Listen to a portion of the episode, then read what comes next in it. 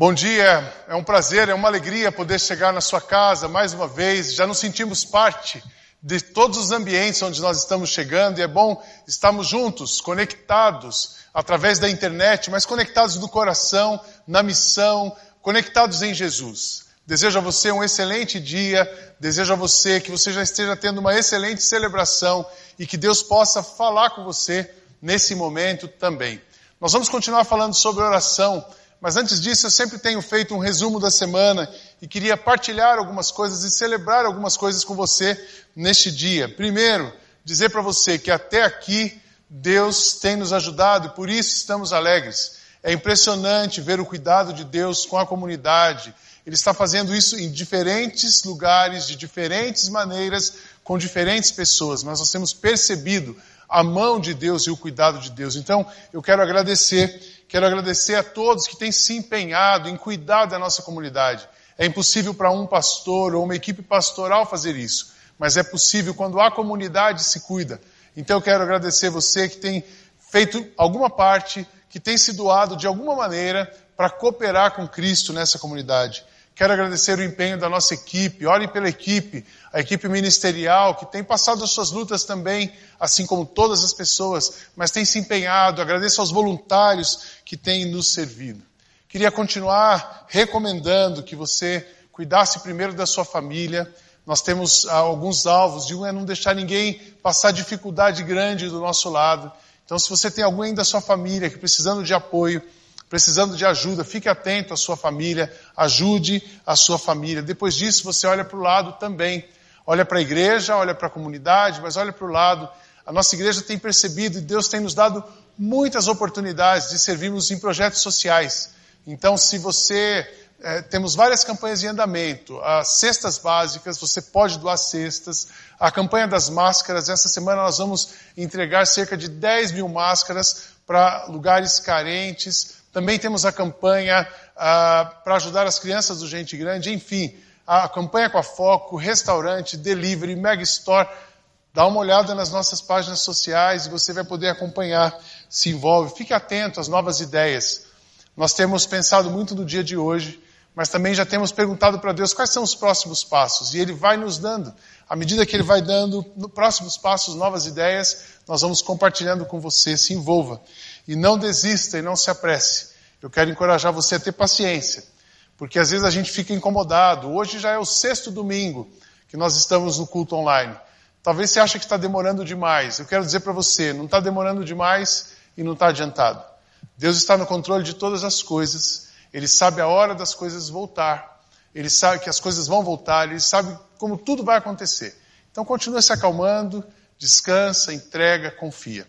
Uma coisa que nós combinamos com os pastores essa semana é da gente se aproximar individualmente, uma maneira mais orgânica. A internet é legal, mas ela deixa a gente um pouco cansado às vezes. Então nós vamos ligar para vocês, nós vamos escrever, nós vamos, eu vou, eu e a Kátia, vou vários grupos da igreja, grupos de pais, de crianças, adolescentes, pré-adolescentes, grupos de celebrando, nós vamos marcar, convidar vocês para alguns Zooms, fazer reuniões no Zoom com a gente, para a gente ter um tempinho, 15 minutos, orarmos juntos. Mas é importante você perceber que o nosso coração continua perto perto de Deus, perto de Jesus, perto de você, perto da nossa comunidade. Então, mantenha o seu coração aquecido, mantenha a sua fé viva e conectado com o que está acontecendo. De verdade, de coração, muito, muito obrigado. Deus tem nos ajudado e nós queremos que Ele vai fazer isso todos os dias.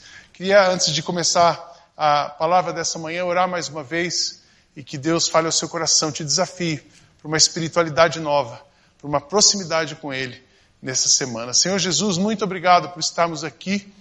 Muito obrigado porque estamos juntos e conectados é fruto de graça do Senhor sobre nós. Estamos funcionando, estamos nos movendo, é um, um presente do Senhor.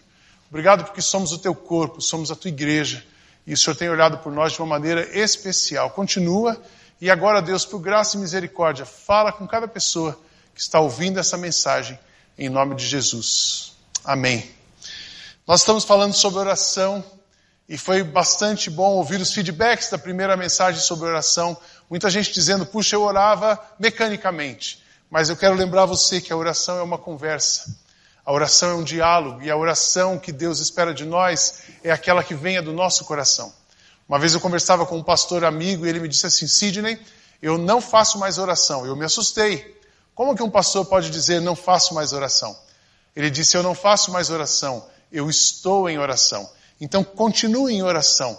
Onde você estiver, fazendo o que você estiver fazendo, permaneça em oração, com seu coração conectado. Eu também quero lembrar que a oração é o começo de todas as coisas grandes.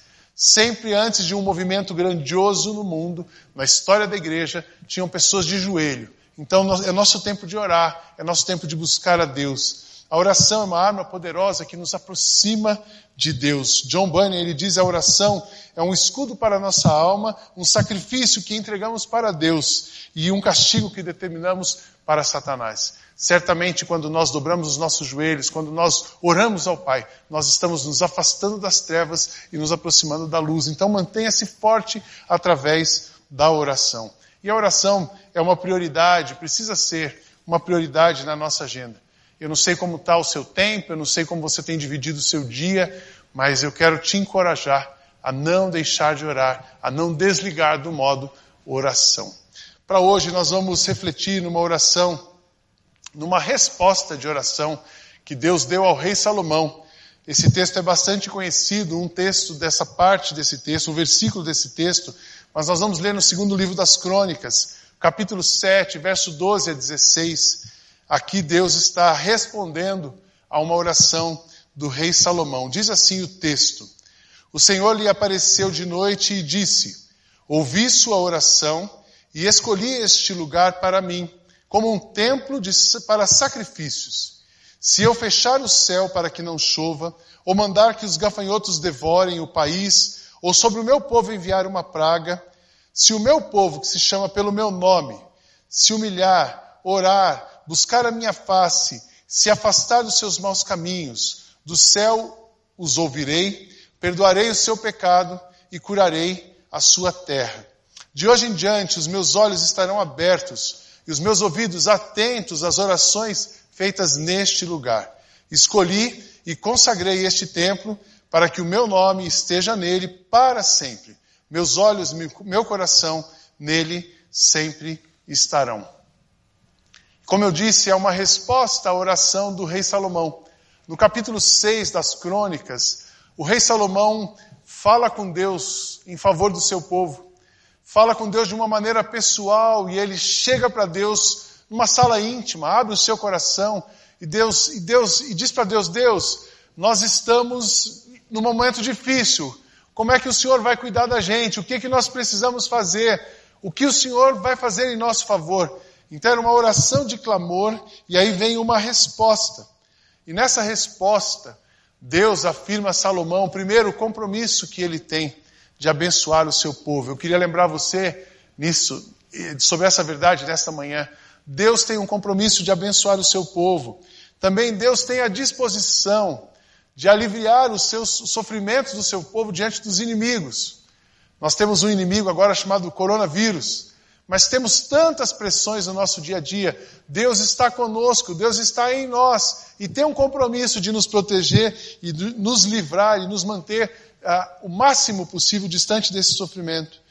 Essa oração de Salomão, ela é um marco na história do povo de Israel, um povo que já tinha voltado do exílio. Sempre essa oração é evocada como uma promessa, como uma promessa de uma aliança. Essa oração é uma aliança nova que Deus faz com o seu povo.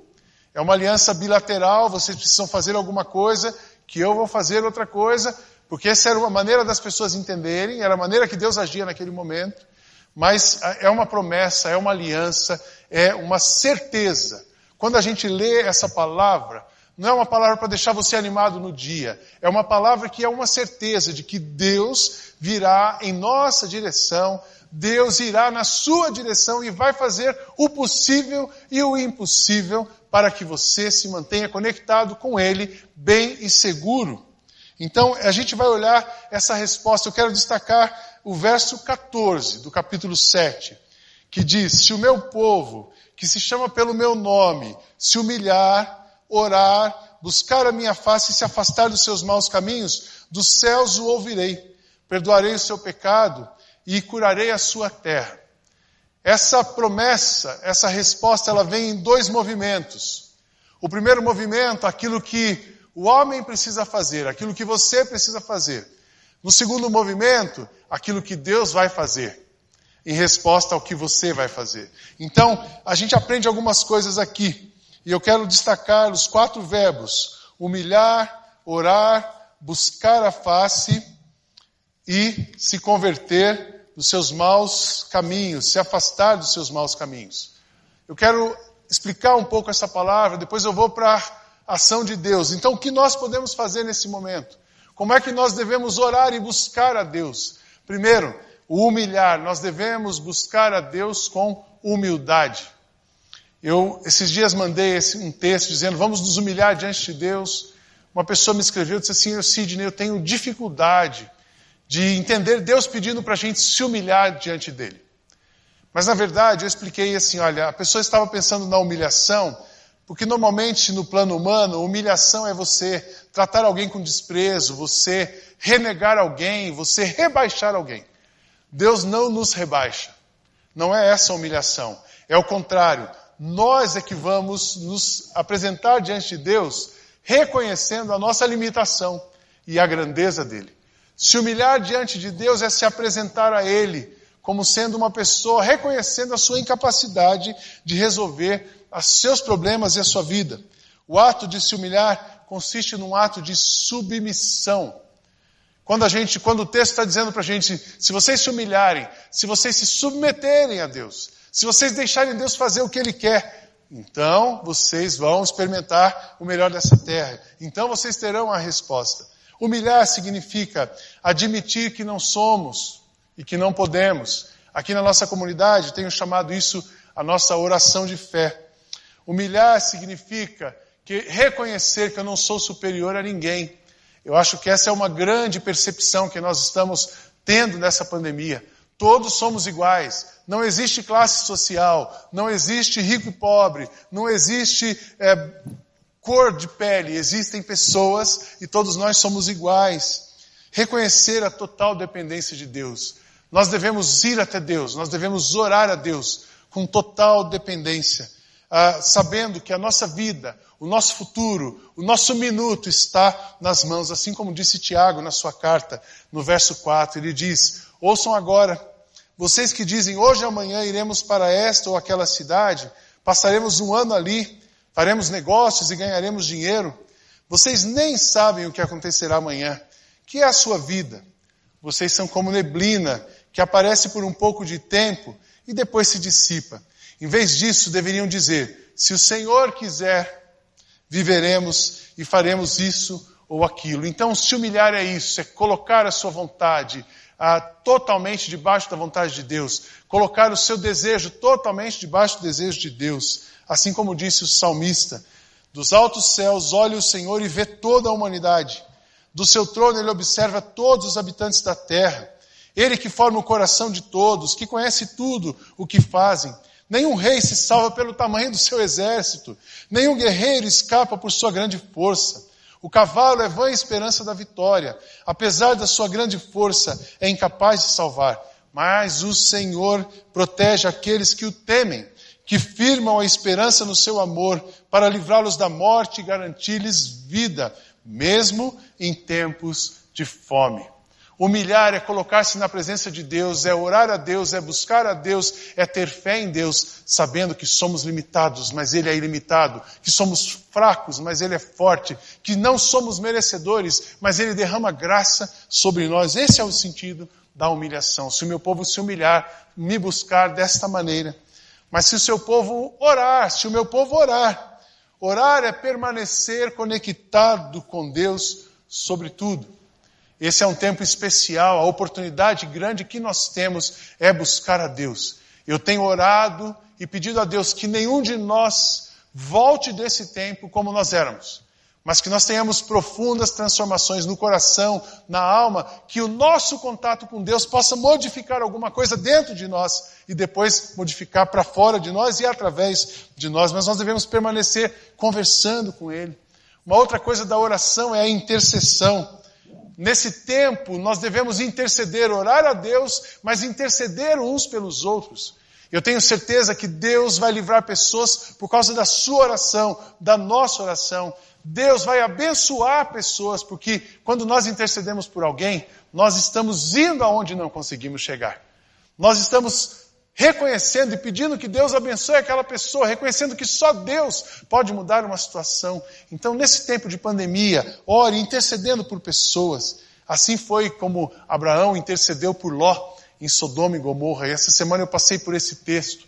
Fiquei impressionado de ver o tamanho da misericórdia e do amor de Deus. Como Deus não desiste de nós, como Deus tem interesse em nós. Então continue orando, buscando, porque todo o que buscar vai encontrar o Senhor. Orar, mas orar com humildade e orar com a certeza e fé no poder da oração. A gente tem várias experiências na Bíblia ah, de pessoas que oraram, se ajoelharam diante de Deus e foram curadas. Foram curadas porque tiveram fé. Eu anotei aqui um exemplo, ah, uma história do Mateus, Evangelho de Mateus, capítulo 8, verso 2 e 3. Um leproso que se ajoelhou, aproximando-se, adorou-o de joelhos e disse: Senhor, se quiseres, pode purificar-me. Jesus estendeu a mão, tocou nele e disse: Quero, seja purificado. Imediatamente ele foi purificado de lepra. Eu creio no poder da oração. Eu creio que quando nós dobramos os nossos joelhos, Deus vem na nossa direção e toca na nossa vida. Então eu quero convidar você, meus irmãos, você, meu irmão, vocês, irmãos da comunidade, e que estão nos ouvindo, que vocês se humilhem diante de Deus, busquem a Deus com dependência, mas dobrem os seus joelhos com fé diante de Deus. Intercedam pelas outras pessoas, se humilhar, orar e buscar a minha face. Voltar, o que significa buscar a minha face? Voltar a sua vida para a direção de Deus.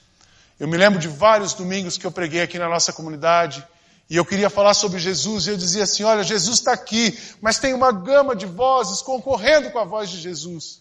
Eu quero convidar você, o que esse texto está nos dizendo, não ouça as outras vozes, mas ouça a voz de Jesus, busque a face do Senhor, é ali que você vai encontrar paz, é ali que você vai encontrar a sua identidade, é ali que você vai encontrar luz, é ali que você vai encontrar segurança, é ali que você vai poder, de fato, ter condições de viver os próximos capítulos da sua vida em paz e na direção segura. Buscar a face de Jesus, buscar a face de Deus, desejar a sua companhia, entregar-se a Ele com obediência, isso é um ato de obediência, mas buscar a face de Deus também é um ato de obediência. Foi esse ato de obediência que o salmista teve quando ele escreveu no Salmo 27. Ele diz: Ouve a minha voz quando clamo, ó Senhor, tem misericórdia de mim e responde-me. A teu respeito, diz o meu coração, busque a minha face, a tua face, Senhor, buscarei. É tão gostoso quando você olha para o rosto de alguém que te acalma. E a melhor pessoa para fazer isso, a única pessoa que vai fazer isso com a nossa alma completamente é Deus. Eu tive uma experiência essa semana, eu estou convivendo com meu neto em casa, eu sou um avô que, é, por ser jovem, não estou no grupo de risco, então a gente consegue ter o neto em casa, estamos ajudando a nossa família também cuidando do neto. E em alguns momentos eu só fico olhando para o meu neto. E olhar para o rosto dele me dá uma esperança, me dá uma tranquilidade. Quando eu olho para o rosto do meu neto, eu vejo graça de Deus. Quando eu olho para o rosto do meu neto, eu vejo promessa. Quando eu olho para o rosto do meu neto, eu vejo milagre, como Deus é bom. Então, olhar para a face de um neto já tem pacificado o meu coração. Imagina você buscar a face de Deus. Vamos olhar Deus face a face. É só isso que Ele está pedindo para nós. A gente se humilhar, orar, depender, orar, buscar a face e se afastar dos maus caminhos. Uma grande oportunidade que a gente tem é mudar de direção nesse momento. Esse é um tempo, é uma oportunidade que Deus está dando para a humanidade. Aqui era para aquele povo, era para o seu povo, falando especificamente para Israel. Aqui fala para todos nós. Nós temos a oportunidade de mudar de direção, de se converter dos maus caminhos, se afastar dos maus caminhos. O que significa isso? Significa olhar para dentro da nossa alma, admitir as nossas debilidades, confessar os nossos pecados, recebermos perdão por isso recebemos perdão. O caminho para a cura é admissão e confissão, mas o, o, confissão, mas é o perdão que nos liberta. O perdão liberta e uma pessoa liberta, de fato, ela pode viver a vida.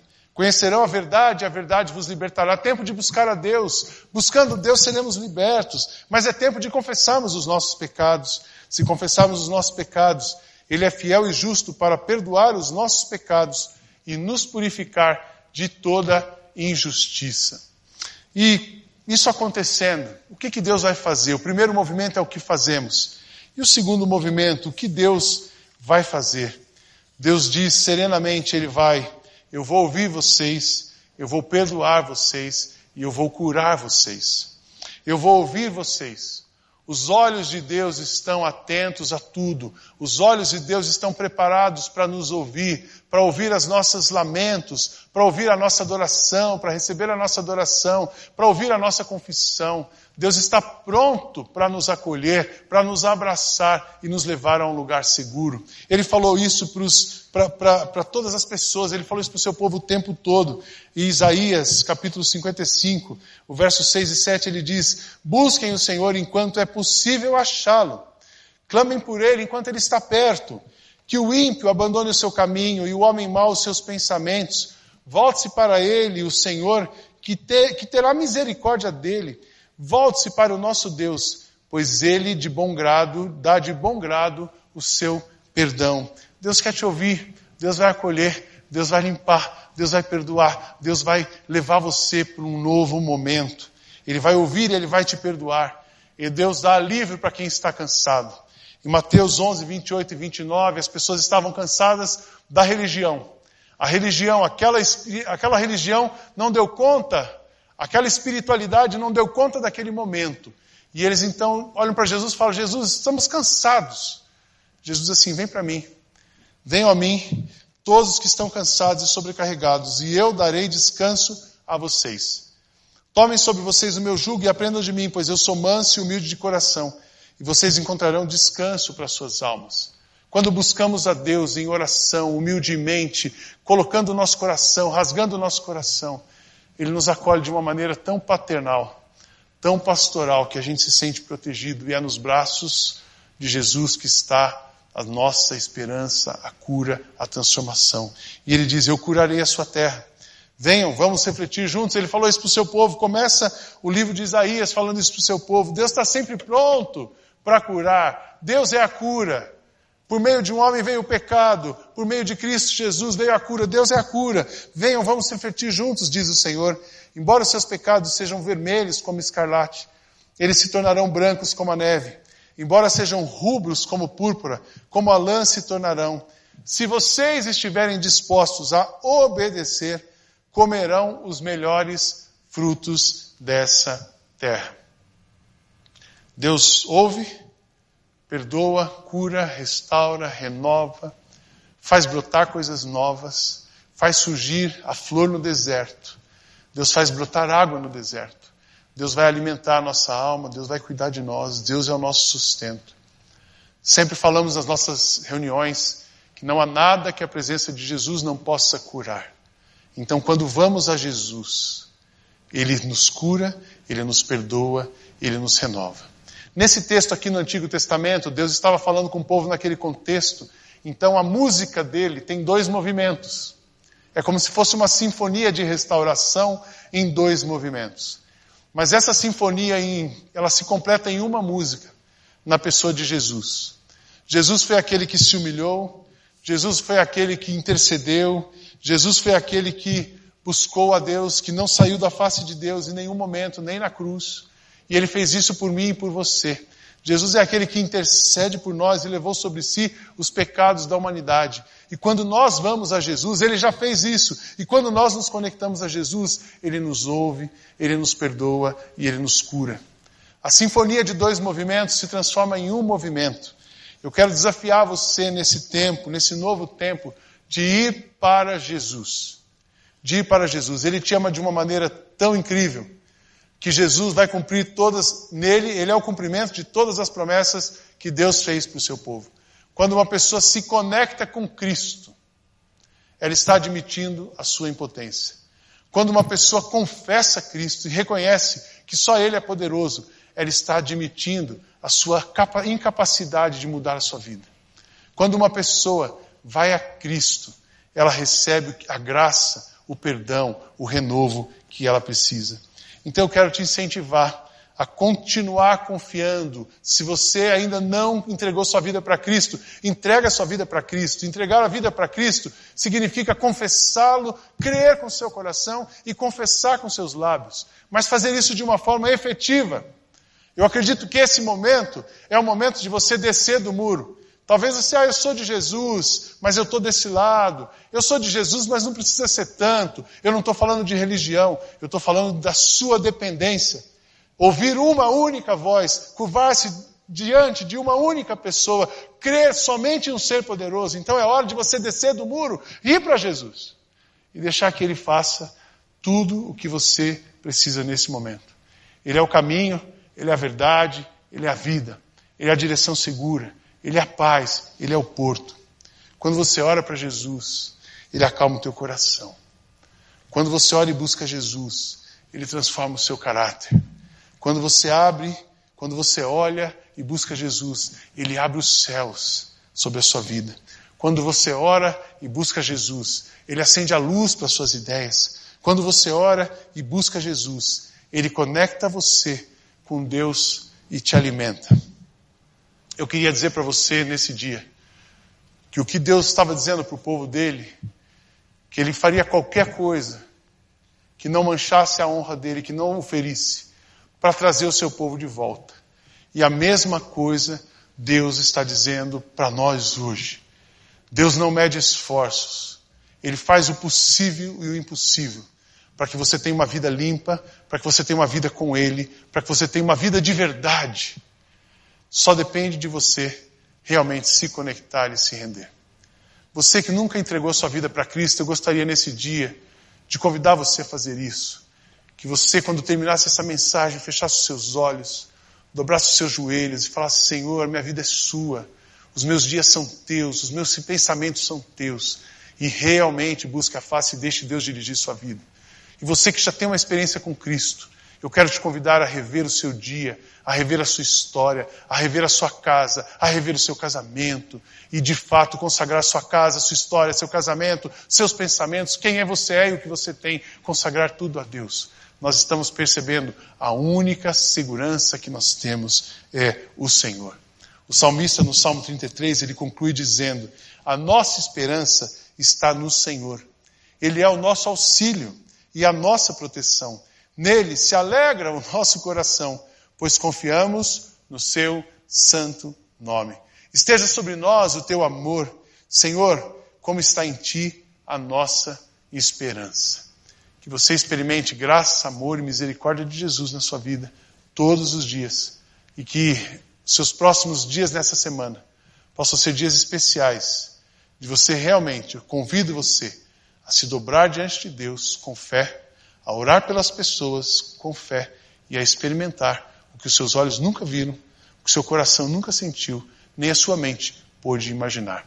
Para a glória de Jesus. Deus abençoe muito você a sua família e o lugar onde você está vivendo. Em nome de Jesus.